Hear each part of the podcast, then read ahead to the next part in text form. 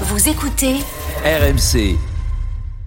La story sport. Avec Alexandre Biggerstaff. Salut Alexandre. Salut. On parle de. J'ai mal au cœur ce matin quand on en parle encore.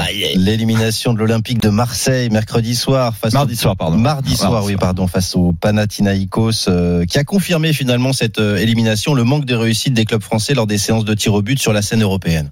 Tout le monde est prêt à remuer le couteau dans la plaie. C'est bon. On est bon pour la séance de torture. Allez, on y va. Il a pris pas mal de pas d'élan. Matteo Gendouzi qui frappe et c'est repoussé. Aïe aïe aïe aïe aïe Pour Mladenovic face à Ruben Blanco ou bien ou bien ou bien ou bien la frappe et c'est fini.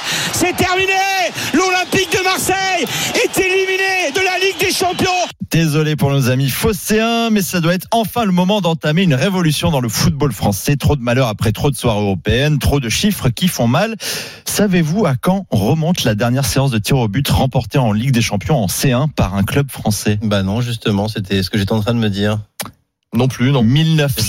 1985, il y a 38 ans. 1985. Voilà, certains n'ont même pas cet âge-là. Autour du plateau, seul club français à ce jour à s'être imposé au tir au but en Ligue des Champions, c'est Bordeaux. Donc merci le Sud-Ouest pour ça. Les équipes de Ligue 1 ont perdu leurs quatre dernières séances de tir au but en Ligue des Champions et restent plus globalement sur six défaites lors de leurs huit dernières séances en Coupe d'Europe. C'est terrible. Et ouais, ces tirs au but, on, on a le sentiment d'ailleurs que ça touche pas que les clubs, c'est un malheur national. Hein. La France n'y arrive pas dans ce. dans Les équipes de France, hommes comme Ouais, femmes, ouais, ouais. nous ont fait souffrir. Les garçons ont perdu leurs trois dernières séances de tir au but et n'en ont remporté qu'une seule en 98 contre l'Italie. La seule en 27 ans en cinq tentatives.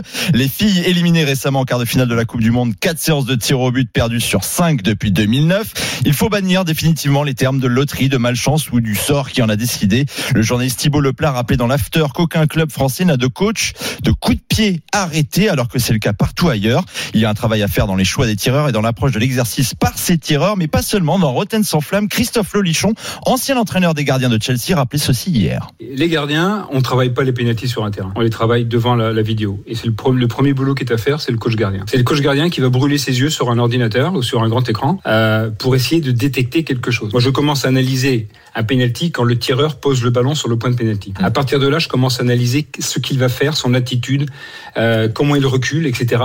Au total, il compte jusqu'à 17 points d'analyse sur les pénalties par joueur. Et il a travaillé des années avec Petr Cech, l'un des meilleurs gardiens du monde, qui tournait pas loin des 40% de réussite dans les arrêts sur pénalty.